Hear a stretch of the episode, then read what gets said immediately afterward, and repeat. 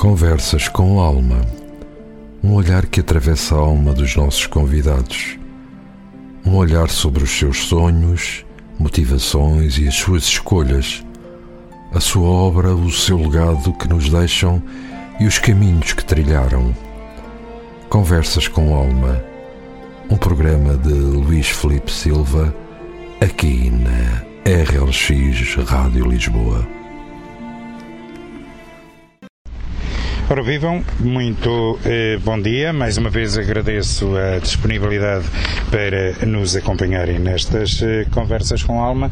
Cumpre-me eh, recordar que ontem se assinalou o Dia Mundial do Ambiente, um dia que foi criado em 1972 pela Organização das eh, Nações Unidas, foi na Cimeira de Estocolmo, de modo a sensibilizar a população mundial para a forma como vemos e tratamos as questões questões ambientais e por isso se impõe que nesta conversa com a alma se fale precisamente de ambiente. Imagine Lisboa com o Terreiro Passo submerso, ou as rias de Aveiro ou de Faro inundadas. São cenários que eh, podem parecer exagerados, mas que os eh, ambientalistas apontam como a realidade futura face às alterações eh, climáticas. Se nada for feito até lá, e o tempo para o fazer está a esgotar-se.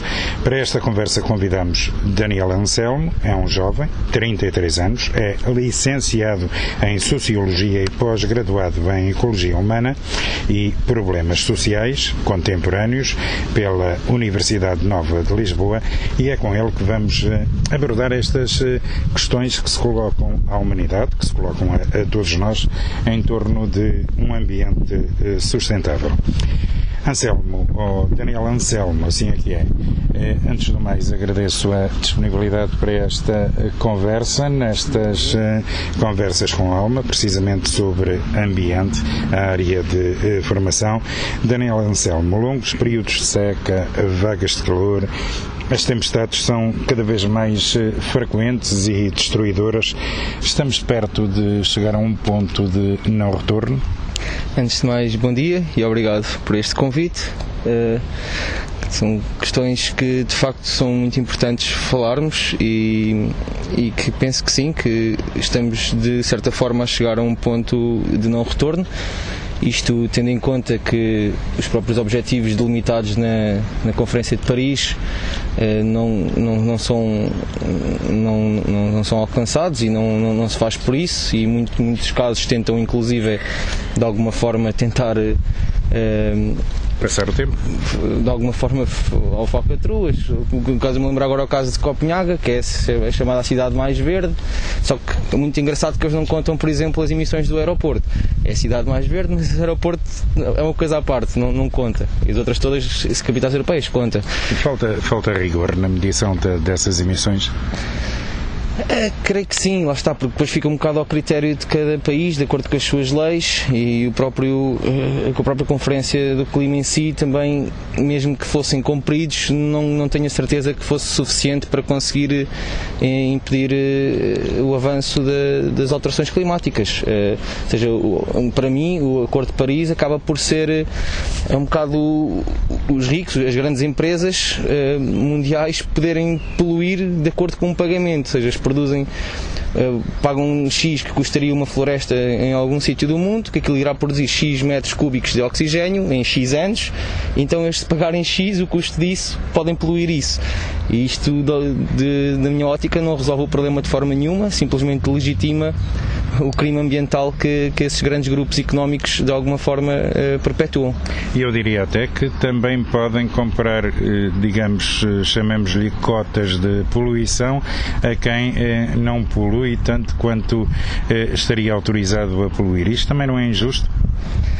Uh, certo, porque lá está, uh, na minha opinião, uh, enquanto que o, o sistema, chamo-lhe sistema, quem manda no mundo tenta pôr um bocado o ónus da questão na, na, nas ações individuais. É, é, verdade que elas são importantes e, e, têm a sua importância, mas não são de todo a mais importante.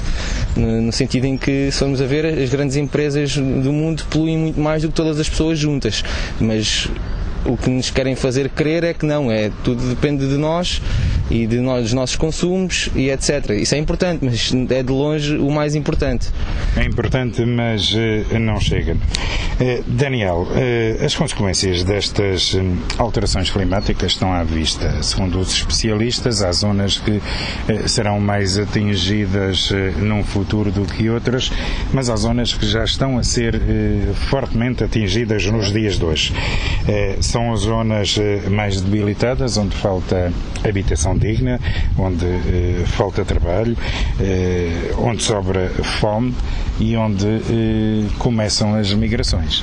Exatamente, era mesmo esse o ponto, eh, que afeta uma grande parte das migrações atuais, já tem a ver precisamente com as alterações climáticas. E pronto, se calhar é mais fácil ver entre quase hemisfério norte e hemisfério sul, em que vemos que, que de facto que, que, as populações do hemisfério sul são muito mais prejudicadas e, e sofrem muito mais as consequências de, das alterações climáticas dos, dos, países mais a norte. Até mesmo na própria Europa, enquanto os países do sul começam a sofrer ondas de calor muito constantes, os países nórdicos acabam por ser beneficiados porque têm mais tempo, mais dias com bom tempo e já podem produzir outro tipo de alimentos que antes não podiam, etc. Ou seja, é, é, a própria o avanço das, alterações climáticas depois uh, uh, sente-se muito mais de facto nos países que acabam por ser os países mais pobres e os países que, que de alguma, são chamados quase terceiro mundo. Se, se vivemos pelo hemisfério norte e hemisfério sul e por aí se vê uh, as tais desigualdades e é mais uma, uma coisa que contribui para as migrações climáticas que, que é uma variável que irá definir muito de como será o nosso mundo no futuro. E se queremos eh, regular as emissões, devíamos também olhar para estes fatores. Claro, não pode ser eh, mesmo desligado, não adianta estarmos a simplesmente. A, é importante também, mas não, não nos basta só mudarmos o nosso comportamento individual aqui no, na Europa, onde a gente vive, e pensar que isso vai resolver o problema por si só, quando a maior parte da população mundial está noutro, noutros locais e que a preocupação deles acaba por nunca vai ser essa. Eles têm que se preocupar com, com guerras, com fome, que é comer no dia a seguir e, e não se com mandar papéis para o chão, ou com reciclar, ou com outro tipo de, de coisas que faz sentido, mas só no, nos países mais desenvolvidos. Eh, esses países acabam por ser muito mais afetados e, e alguma coisa tem que ser feita para, para balancear isso em termos de justiça climática e social, que acaba por estar ligado. Há quem defenda que querer emissões zero é uma utopia. Uh, concordas? É possível ou é utópico?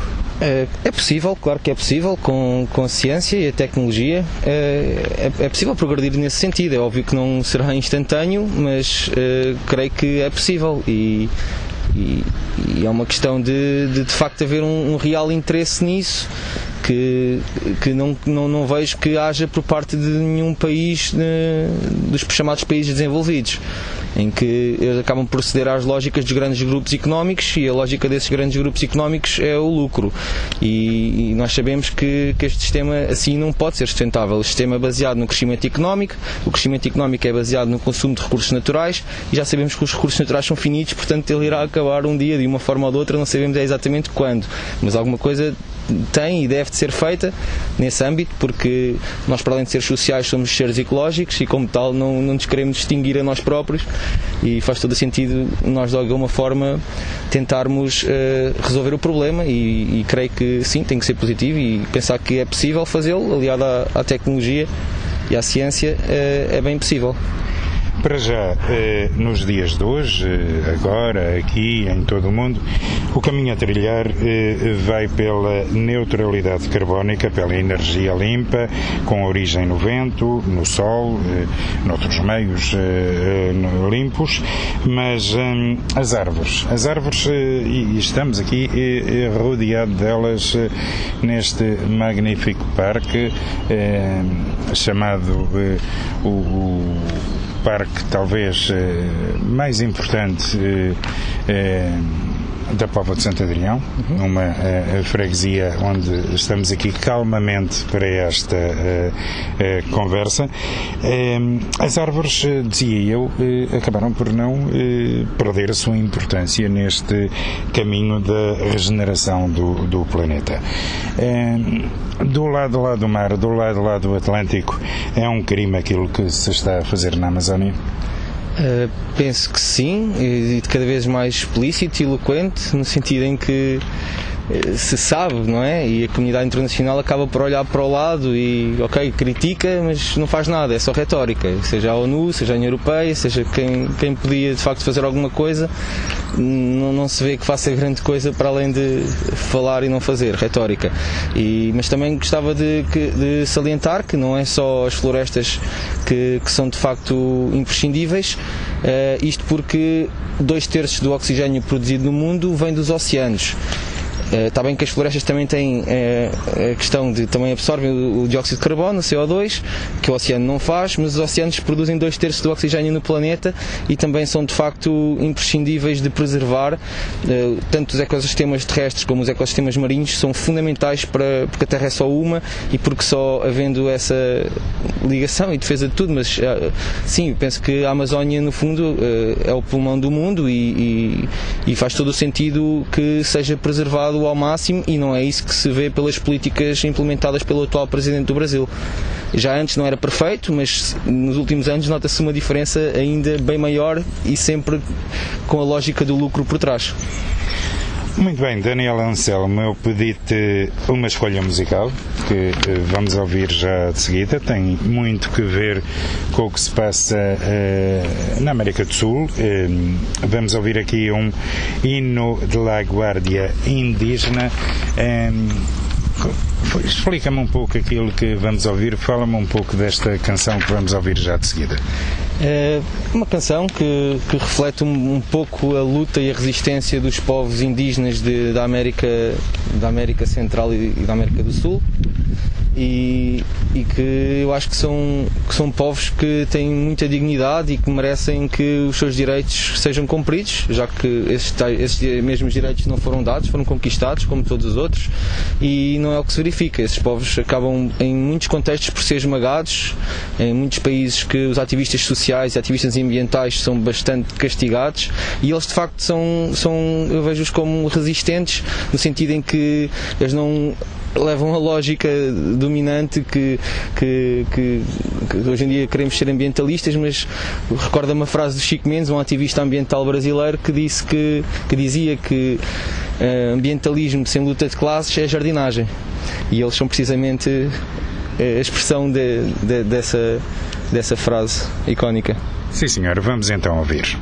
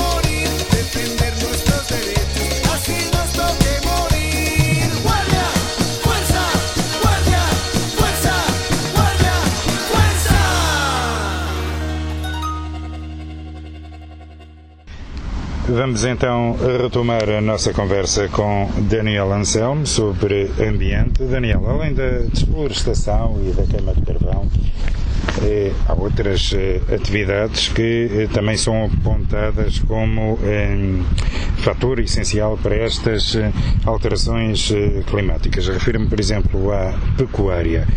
Temos que aprender a comer outras coisas, fazer uma alimentação diferente, há que fazer eh, também algumas mudanças estruturais eh, no nosso modo de vida? Creio que sim, eh, não creio que seja o mais importante, mas é sem dúvida muito importante.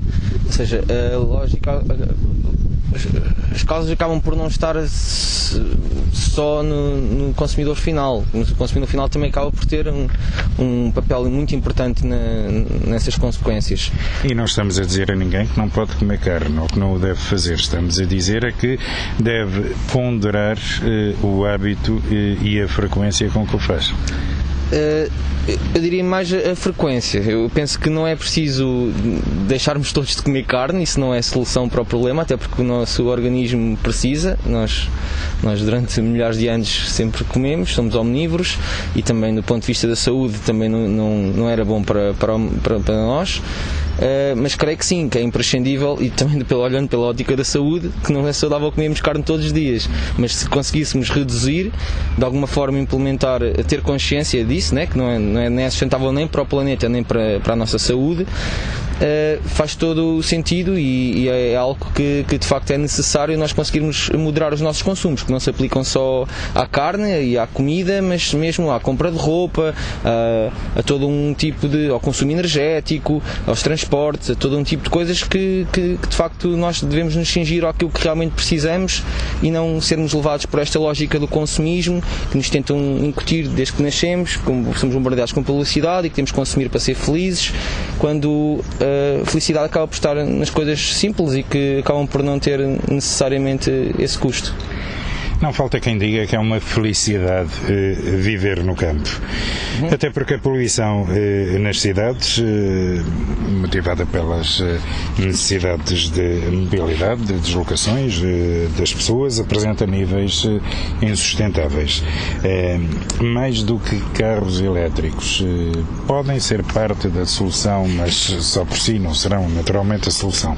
Mais do que carros elétricos, é preciso entendermos de outra outra forma as nossas necessidades de mobilidade?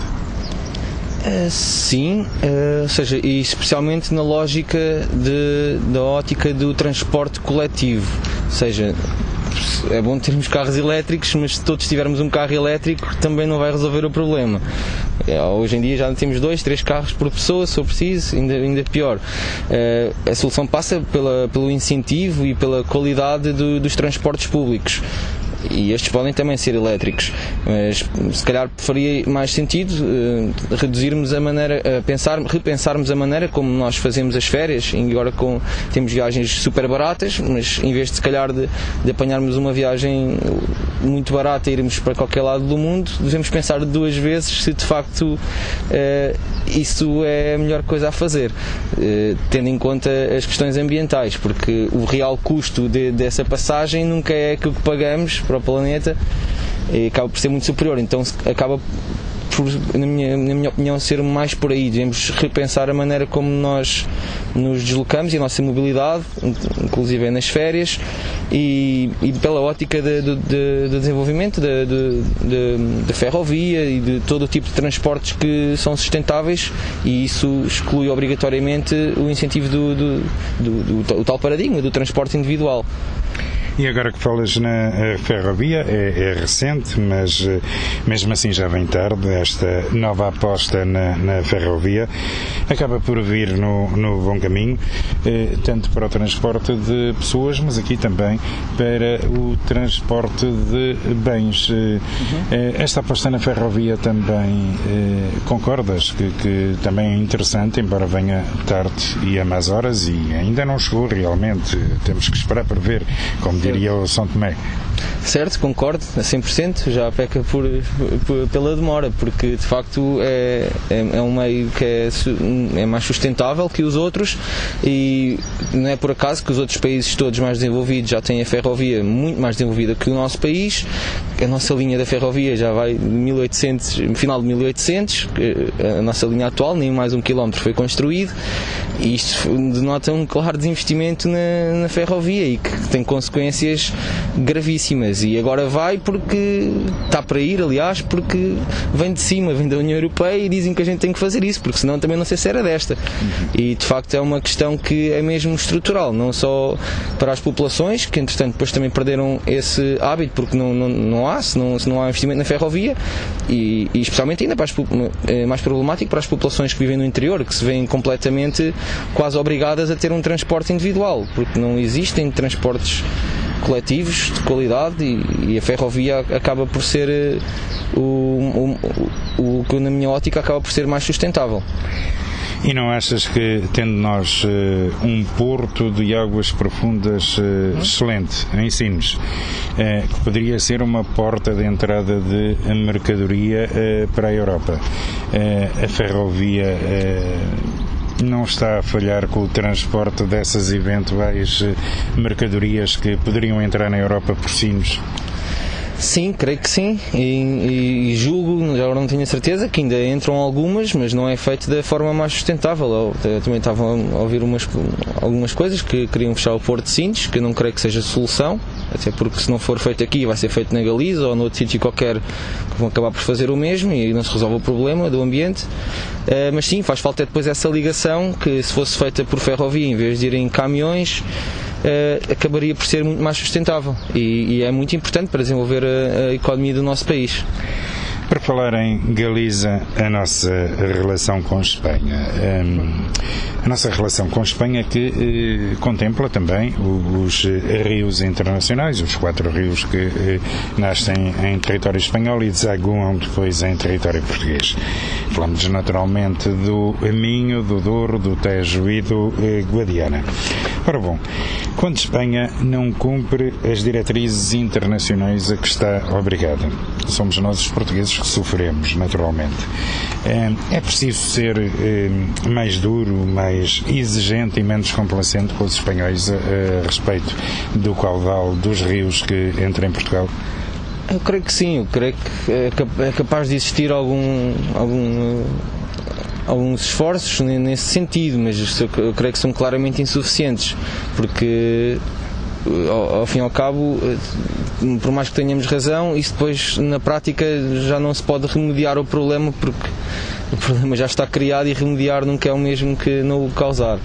E de facto, depois as instâncias superiores que deveriam de alguma forma tentar uh, uh, trazer alguma justiça para estes casos, que depois afeta a vida das populações, concretamente, e a qualidade de vida e tudo mais, e, e não se vê na prática que, que hajam consequências para, para o país, neste caso Espanha, que, que, que, faz, que causa estes problemas, e eles certamente, pronto, por, por, por questões internas, por, por, decisões políticas, acabam por, por não fazer aquilo que deveriam em termos de gestão dos recursos hídricos do seu país, com, com, que depois acabam por implicar, afetar direto ou indiretamente o nosso país e as nossas populações.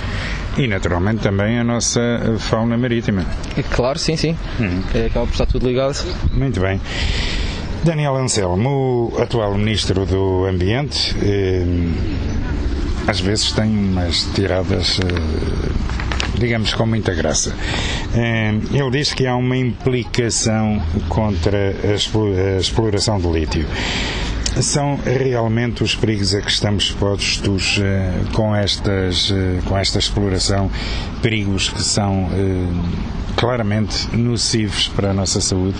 Vale a pena o que vamos ganhar com a exploração do lítio compensa o que vamos perder em saúde? Uh, eu não tenho um conhecimento muito amplo acerca de, dos estudos que foram feitos sobre essas explorações de lítio. Uh, contudo, pronto, é um recurso natural que é finito naturalmente e, e, que está a ser explorado noutros países do mundo. Uh, Estou-me a lembrar agora da Bolívia, que é o, o, país que tem mais lítio do mundo, ou o segundo que tem mais lítio do mundo.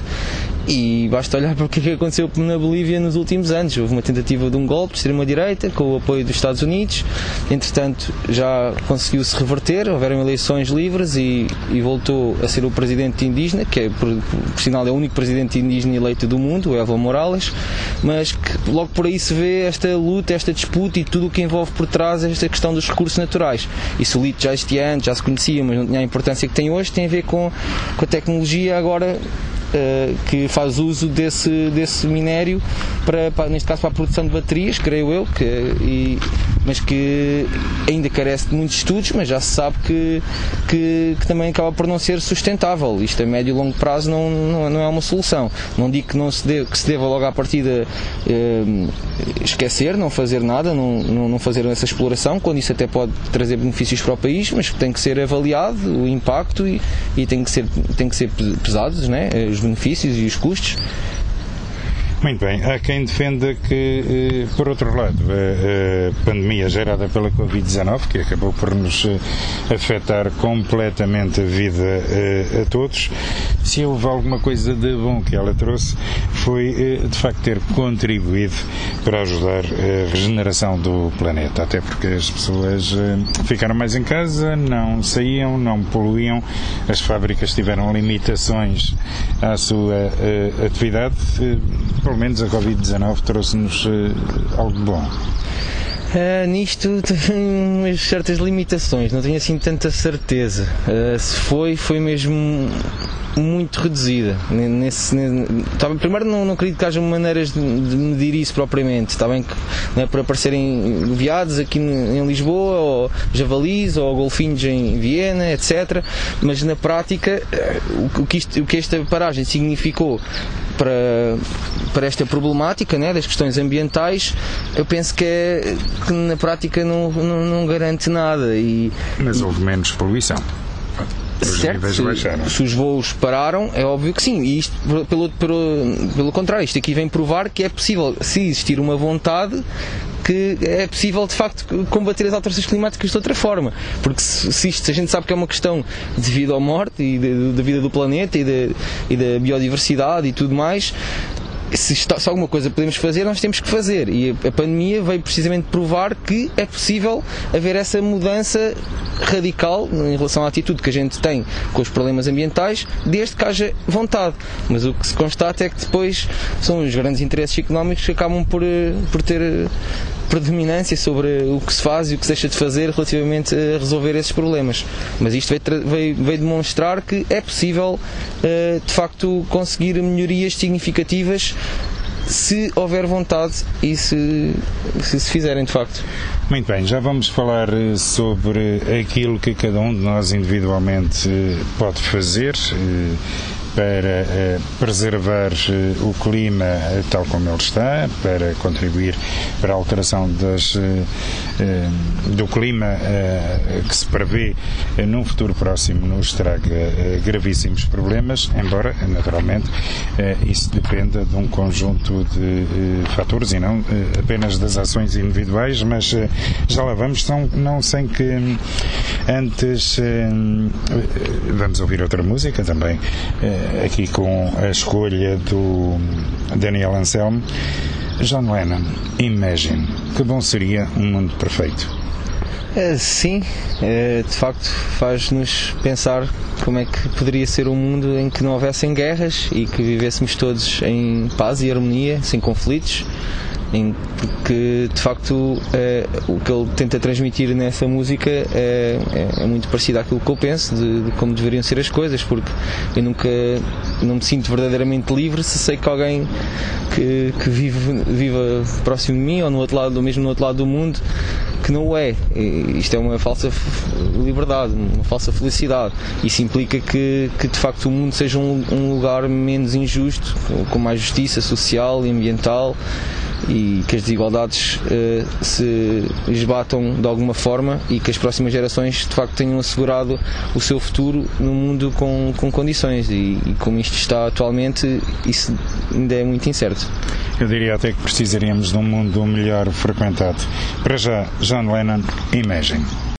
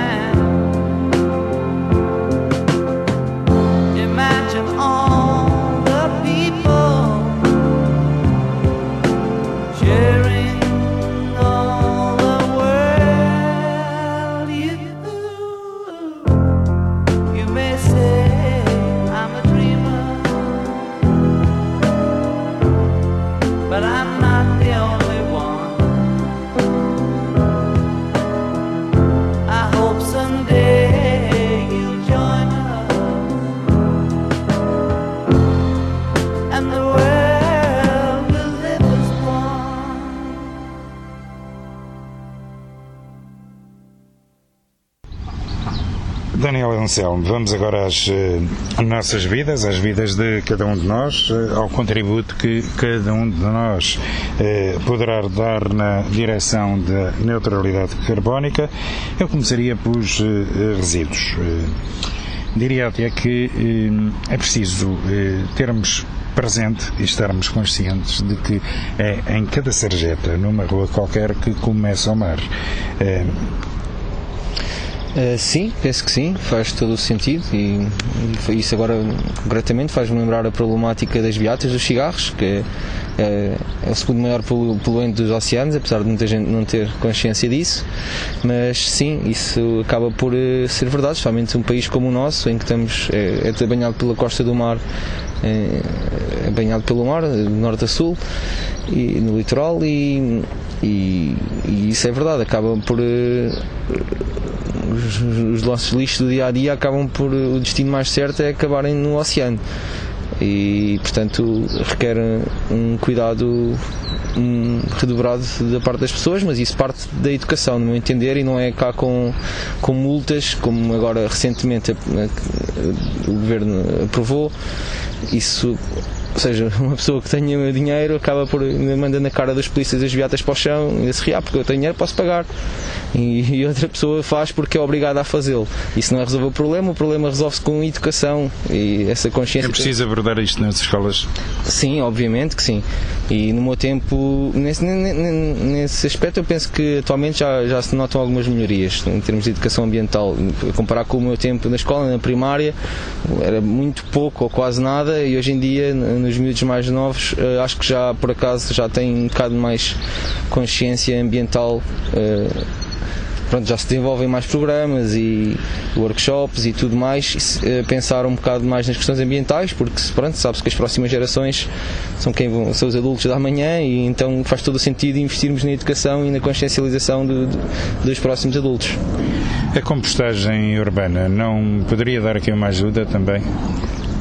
É uma ideia, sim, penso que faz sentido. Não é tão fácil, se calhar, como no, eh, no interior, no, nos meios rurais, mas também é possível fazer uh, nas cidades. E, e, há outros mitos que se diz que não, isso na, na cidade não dá, mas não, há, é possível fazer uh, compostagem nas cidades, hum. perfeitamente. E agora, eh, quando vamos às compras, eh, falamos, eh, acabamos mesmo de falar das beatas que vão para o chão, apresentam uma grande quantidade de lixo marinho, mas, Daniel Anselmo, vamos às compras. É vulgar vermos produtos embalados duplamente. Ora, e, e geralmente essa dupla embalagem em plástico. É, temos também que ter outra atitude no embalamento eh, dos produtos que chegam ao supermercado ou às eh, lojas onde vamos adquiri-los?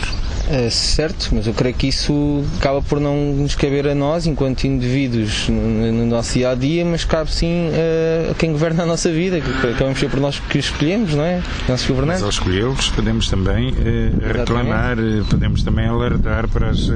há livros de reclamações nos, nos supermercados podemos eh, alertar para, para a dupla embalagem. Uh, sim, uh, podemos sempre reclamar, mas eu creio que, e até já foram feitos alguns avanços nesse sentido, uh, mas podiam ser feitos muitos, muitos mais, porque lá está, as marcas só olham à questão do lucro e com essa lógica as questões ambientais acabam por ser sempre regaladas para segundo plano e portanto se a parte do governo a nível de leis legisla, de legislação não, houver, não, não, não, forem feitas adotadas medidas nesse sentido de, de se promover uh, a redução do uso dos plásticos e embalagens sustentáveis, etiquetagem de rótulo, rotulagem, uh, aliás, etc. Uh, eh, é, é muito complicado conseguir combater isso só trazendo essa consciência para a cabeça, de, impondo essa, essas medidas às pessoas, porque as pessoas acabam por consumir o que há. Se isso já vier de trás, se, se, se já houverem os produtos na prateleira sem plásticos, as pessoas já nem têm que escolher, já, já o problema acaba por ficar resolvido. Portanto, é mais fácil resolver dessa forma, na, na minha opinião. Muito bem. E ainda nas compras, eh, as roupas. Há roupas altamente poluentes. Uh, sim, mas mesmo assim creio que o problema terá a ver com o consumismo, consumismo desenfreado, ou seja, uma pessoa de antes comprava uma, um par de calças, dava-lhe para 10 anos. Hoje em dia há, há, uma lógica de consumismo em que nos incutem que temos que consumir para, para ser feliz e para, e para estar na moda e ou por que razão for e que nos faz querer ir comprar só para, só para ter e se eu precisar às tantas tenho guarda tenho guarda-roupa cheio, cheio de coisas que não uso ou que uso muito raramente e isso apenas para, para, para satisfazer egos e caprichos do, do foro pessoal que são, nos são impingidos pela, pelas ideias dominantes que é do interesse das grandes empresas vender mais mas é óbvio que isso não, não, não, não tem ponta para onde se lhe pega em termos de sustentabilidade. Uh, a solução passa mesmo por, por reutilizar uh, se possível comprar em segunda mão Uh, e antes de comprar qualquer coisa, eu, faço, eu pelo menos penso assim, antes de comprar qualquer coisa penso, penso tento pensar duas vezes, se eu preciso mesmo daquilo, se, se, se, não posso usar o que ainda tenho, ou se não, se não tenho um amigo que tenha um que não precise, ou posso ir a uma loja de segunda mão em vez de comprar novo. Portanto, uh, sim, é muito importante. Hum. Evitar o consumismo em uh, relação às roupas. Daniel Anselmo, estão aí a vir as férias. Eh, há quem vá para o campo, mas eh, a maioria dos portugueses eh, habitua-se ao sol e prefere a praia. Temos que aprender também a frequentar a praia? É, sim. É em termos de exposição solar, não se pode estar muitas horas ao sol, né, por causa de questões de saúde também, a nível da, da poluição também, que há praias que é muito difícil não encontrar ou beatas ou, ou vestígios de, de, pessoas que lá estiveram antes de nós. E agora também especialmente em termos com a pandemia em que é preciso que haja um controle redobrado de, e, que, e pronto, também se consiga de alguma forma manter o distanciamento e para que possamos ir à praia sem estar a pôr outras questões em, em causa mas de facto as praias e o, o areal têm vindo a perder terreno com o avanço do, do, do mar e, e de alguma forma uh, uh, tem que se educar as pessoas para as problemáticas que, que já cá estão, mas que cada vez são mais evidentes e que não vão parar enquanto não for feito nada que de alguma forma tente reverter essa situação. Ou seja, cada um de nós tem que trazer o lixo que fez, não fumar na praia, aliás, eh, já não é, é possível eh, fumar na praia, dá direito a, a coima, mas no caso do lixo, cada um eh, trazer aquilo que fez e não fazer como se vê por aí muitas vezes, um buraco na areia e enterrar lá o saco de lixo, alisar e vir embora. É, certo, penso que isso é óbvio, mas às vezes uh, creio que pode ajudar o facto de não haver um caixote do lixo a menos de 500 metros, porque se as autarquias de onde são essas praias, se também não falharem na parte delas, se houverem meios, não é? ou seja, caixotes de lixo próximos e, e, e placas sinaléticas, etc., que, que, de alguma forma sensibilizem as pessoas e, e mesmo depois de trabalhos de limpeza, meios que, que possam fazer essa requalificação dos espaços. Tudo isso junto é, é, imprescindível para que, para que as praias possam, de alguma forma, eh, terem condições de, de terem qualidade e que temos muitas praias de norte a sul que têm mesmo uma qualidade fenomenal e que são todas as pessoas de todo o mundo dizem que são das melhores praias do mundo. E para que continuem a ser assim, implica que nós tenhamos noção de, dos problemas que, se não fizermos nada em relativamente a eles, uh, não irá ser assim para sempre. Um bocado na nossa bem. mão. E, e, chegamos assim, Daniel, ao papel das um, autarquias na preservação do ambiente. O Daniel Anselmo é candidato à presidência de uma, da junta de uma união de uh, freguesias aqui à volta de Lisboa. Daniel, um, há também um papel importante que as autarquias têm a fazer pela preservação do ambiente. Já falámos naquelas que eh, têm eh, territórios junto ao mar, eh, aquelas que, eh, como aquela que te candidatas que não têm territórios junto ao mar, têm também muito trabalho a fazer nesta área. Claro, eh, a nível de vários pontos de vista, seja da eficiência energética, na sensibilização das pessoas, na educação das pessoas, na, na promoção de, de políticas eh, ambientais que, que, que, de alguma forma eh, consigam almejar e alcançar a sustentabilidade. E isso implica de facto eh, medidas de fundo que sejam que sejam efetivas e que, e que, e que tenham resultados práticos, porque uh, as soluções uh, para, os problemas globais acabam por passar, por passar pelo nível local. Se, todas as implementássemos ao nível local, uh, certamente teriam um, uma repercussão a nível global positiva e acabam por servir de exemplo. Os bons casos que são bem geridos e que implementam boas políticas acabam por ser bons exemplos para outros locais depois as seguirem e vários domínios, seja do ponto de vista da eficiência energética, da, da limpeza da, da, das linhas das águas, da, vários domínios, vários domínios. Estou-me a lembrar eh, nos transportes também, sem dúvida, hum, porque se não há, lá está um incentivo ao, uso de transportes públicos e se estes não forem de qualidade e a preços acessíveis, as pessoas não vão poder, não vão deixar do nada de, de, de usufruir do seu carro pessoal e isso não tem qualquer eh, não, não é possível alcançar a sustentabilidade dessa forma é, portanto isto envolve obrigatoriamente uma grande uh, um grande esforço de sensibilização e educação que começa na escola mas depois também não se pode só cingir aos mais novos tem que tem que abarcar toda a população e portanto de alguma forma tem que se, ser tomadas medidas que possam uh, colmatar eh, estes problemas e de alguma forma tentar eh, influenciar eh, as mentalidades das pessoas de, de serem menos consumistas e conseguirem contribuir para a sustentabilidade que todos almejamos e isto a pensar nas próximas gerações, sobretudo. Uhum.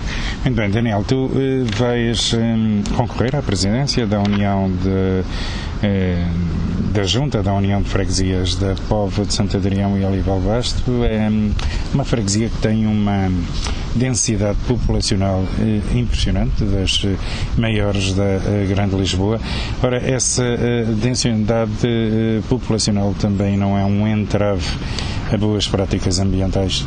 Obviamente que sim, como é que uma média de quase 15 mil pessoas por quilómetro quadrado, a Póvoa tem 1,1 km quadrados e é uma densidade populacional eh, surreal depois que não, não, não é proporcional se tivermos em conta eh, as vagas que existem nas escolas, nas creches, as zonas verdes, os parques urbanos, se vamos a ver eh, acaba por ser tudo muito limitado, isto é, a continuar assim, isto é, é um, fazem, querem fazer isto quase um dormitório território, quando não, as pessoas que já vivem aqui há tanto tempo, que é o meu caso, eh, eu gostaria de ter visto uma evolução diferente disto e não simplesmente mais botão e mais botão, porque para além das questões de visuais, há, mesmo, há as outras questões né, que afetam diretamente o bem-estar e a qualidade de vida das pessoas e, e não é por eh, e não vai, não vai ser uh, havendo mais, uh, construindo mais prédios, que é o caso, que já estão previstos pelo menos mais mil fogos aqui para a freguesia,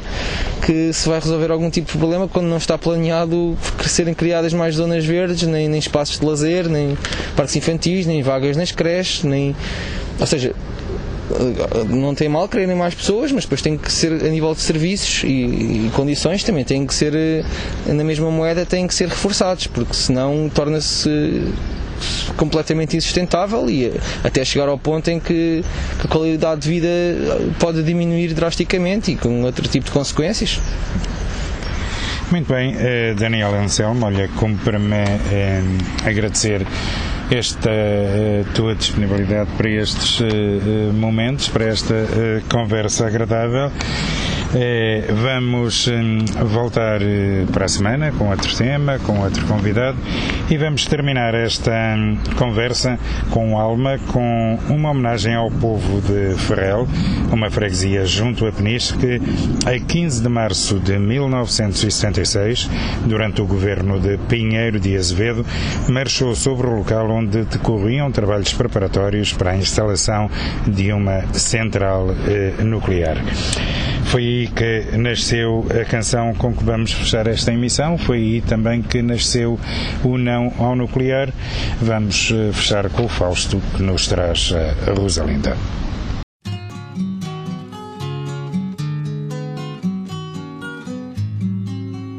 Rosalinda, se tu fores à praia, se tu fores ver o mar, cuidado, não te descaia o teu pé de catraia em óleo sujo à beira-mar. Cuidado, não te descaia o teu pé de catraia em óleo sujo à beira-mar. A branca areia de ontem está cheinha de alcatrão. As dunas de vento batidas são de plástico e carvão. E cheiram mal como avenidas vieram para aqui fugidas a lama putrefação. As aves já voam feridas e outras caem ao chão. Mas na verdade, Rosalinda, nas fábricas que ali vês, o operário respira ainda, envenenado a desmaiar. O que mais há desta aridez? Pois os que mandam no mundo só vivem querendo ganhar. Mesmo matando aquele que morrendo viva a trabalhar, tem cuidado, Rosalinda, se tu fores à praia. Se tu fores ver o mar, cuidado, não te descaia o teu pé de catraia em óleo sujo à beira-mar. Cuidado, não te descaia o teu pé de catraia em óleo sujo à beira-mar. e em Ferrel lá para Peniche vão fazer uma central que para alguns é nuclear, mas para muitos é mortal. Os peixes hão de vir à mão, entre outro sem vida, não tem vida o pescador. Morre o sabel e o salmão, isto é civilização, assim falou um senhor, tem cuidado. Rosalinda, se tu fores à praia, se tu fores ver o mar. Cuidado, não te descaia o teu pé de catraia em óleo sujo à beira-mar. Cuidado, não te descaia o teu pé de catraia em óleo sujo à beira-mar.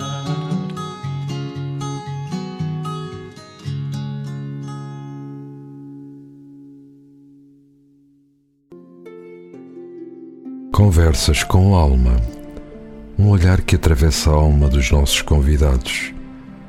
Um olhar sobre os seus sonhos, motivações e as suas escolhas.